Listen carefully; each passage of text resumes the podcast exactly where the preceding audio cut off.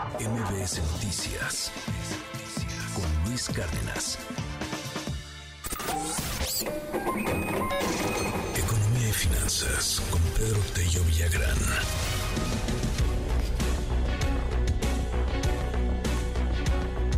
Oye, que, que se iba a inaugurar dos bocas, ¿no?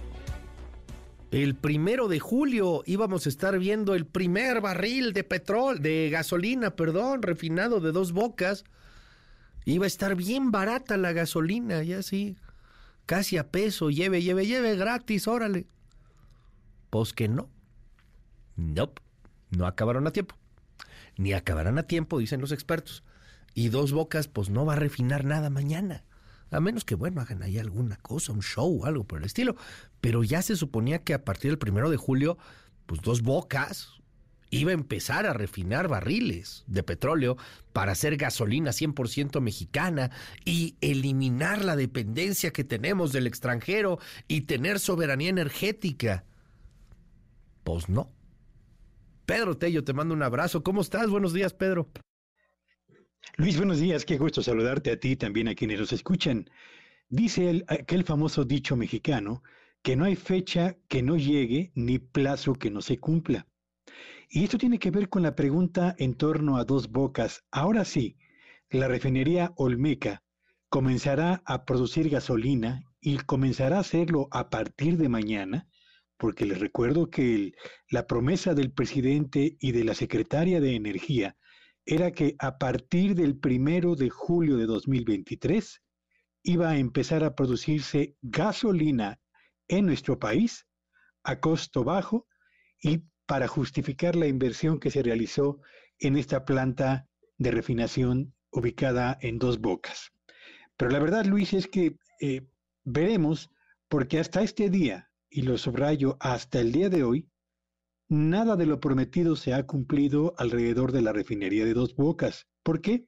Bueno, primero porque nos dijeron que iba a costar, iba a tardar dos años exactamente la construcción de la refinería. Pues no, ya estamos en el tercer año y todavía no terminan. Segundo, nos aseguraron que el costo de su construcción iba a ser de 8 mil millones de dólares.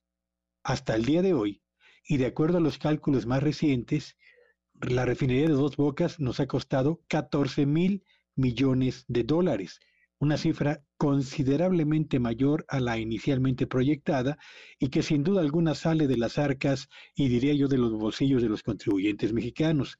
Tercero, la inauguración que se realizó el primero de julio del año 2022 fue la inauguración solamente de escenografía, porque se cortó el listón de una planta que estaba todavía sin terminar.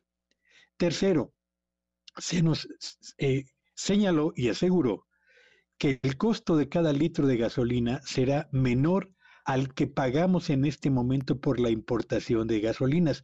No sabemos esto si efectivamente va a ser realidad o no, pero lo que eh, tendremos que evaluar es la eficiencia productiva de dos bocas. Y por último, si una planta cuesta mucho más de lo que originalmente se proyectó en su construcción, eso significa que estamos frente a un proceso con evidentes sobrecostos.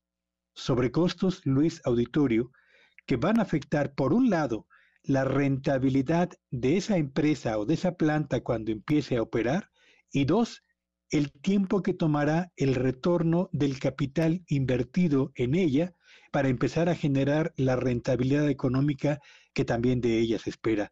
Mañana, mañana saldrá el primer barril de gasolina procesada en dos bocas, lo dudo, porque un documento que recientemente se publicó por una parte en el financiero y por la otra en el Sol de México, eh, eh, atribuido a la Gerencia de Auditoría de Petróleos Mexicanos, se señala en ese documento que, cito textualmente, no es factible el arranque propuesto para julio de 2023, pues falta por concluir la construcción de plantas de energía eléctrica combinada, la planta de coquización retardada, lo mismo que la catalítica y, y procesos de cogeneración e integración. Así que a tres años de que eh, se haya iniciado la construcción de esta planta, no ha terminado todavía y por lo visto, Luis, mañana no habrá un primer barril de gasolina que de ahí se extraiga y tampoco habrá un presupuesto de terminación en lo que a su construcción se refiere, que seguirá tomando más tiempo y seguirá consumiendo recursos que usted y yo, como contribuyentes, seguimos pagando puntualmente al sistema de administración eh, hacendaria, Luis. ¿Qué datos, Pedro? Nada más para cerrar ahí, tenerlos muy presentes. Nos prometieron 8 mil millones de dólares, es lo que iba a costar, ya van en 14 mil millones de dólares, casi el doble. Sí, sí, sí, sí, y, prometieron dos años para su construcción, ya estamos en el tercero y todavía no hay nada. Y prometieron al mismo tiempo que el costo de la gasolina será menor al que pagamos por la importación de ese combustible y quiero verlo tan pronto empiece en operaciones, solamente por analizar el costo que ha significado la construcción de esta, de esta refinería, Luis. Oye, y el asunto de que se advirtió desde el principio, pero bueno, pues esos expertos que iban a saber, ¿verdad? Decían los expertos, las empresas más importantes del mundo en construcción de refinerías, oigan, esa refinería no se puede hacer en dos años y no puede costar esa lana. De hecho, les ofrecían que, pagaran 11 mil, 12 mil millones de dólares, si la memoria no me falla, y decían que no, hombre, que estaba muy caro. Y también las, las empresas expertas en el tema decían, y nos tardaremos unos 3, 4 años. Eh, no, hombre, se van a tardar mucho y muy caro. Pues ahí está, ahora sí que ahí está el, el resultado de, de no hacerle caso a las personas que saben, lo barato sale caro, pero pues lo importante es el discurso aquí, la narrativa, lo demás, eh, da igual.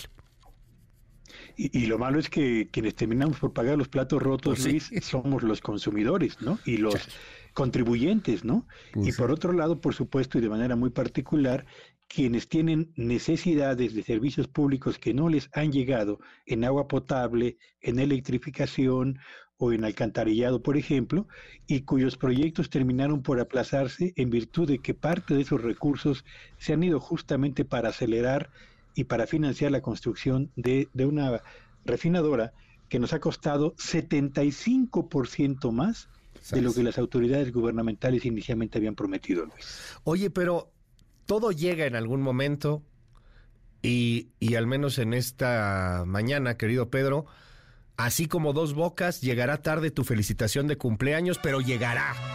Feliz cumpleaños, Pedro Tello. Fue ayer, perdónanos, Pedro. Traíamos aquí la agenda hecha un relajo. Te mandamos un abrazote. ¿Cómo te la pasaste? Gracias, Luis. Eh, pues que me la pasé trabajando. Estoy, de hecho, aquí en Puebla, en un invitado a un congreso. unas horas más voy a presentar una conferencia sobre la radiografía de la economía mexicana. Y bueno, yo creo que la mejor manera de pasarse el cumpleaños es recibiendo el cobijo y la calidez y el abrazo de la familia y sobre todo todos los mensajes que me llegaron por teléfono, al correo, por eh, Twitter, que fueron muestras de cariño, de felicitación y de muy buenos deseos que uno siempre aprecia y hacen que cumplir un año más de vida sea un logro que además se disfruta con el cobijo de todos, Luis. Gracias, muchas gracias. Tarde, pero muchísimas felicidades, Pedro. Te mandamos un abrazo, muchas gracias y te seguimos en tu red. Síganme en Twitter en arroba Petello Villagrán y que tengan un espléndido viernes. MBS Noticias con Luis Cárdenas.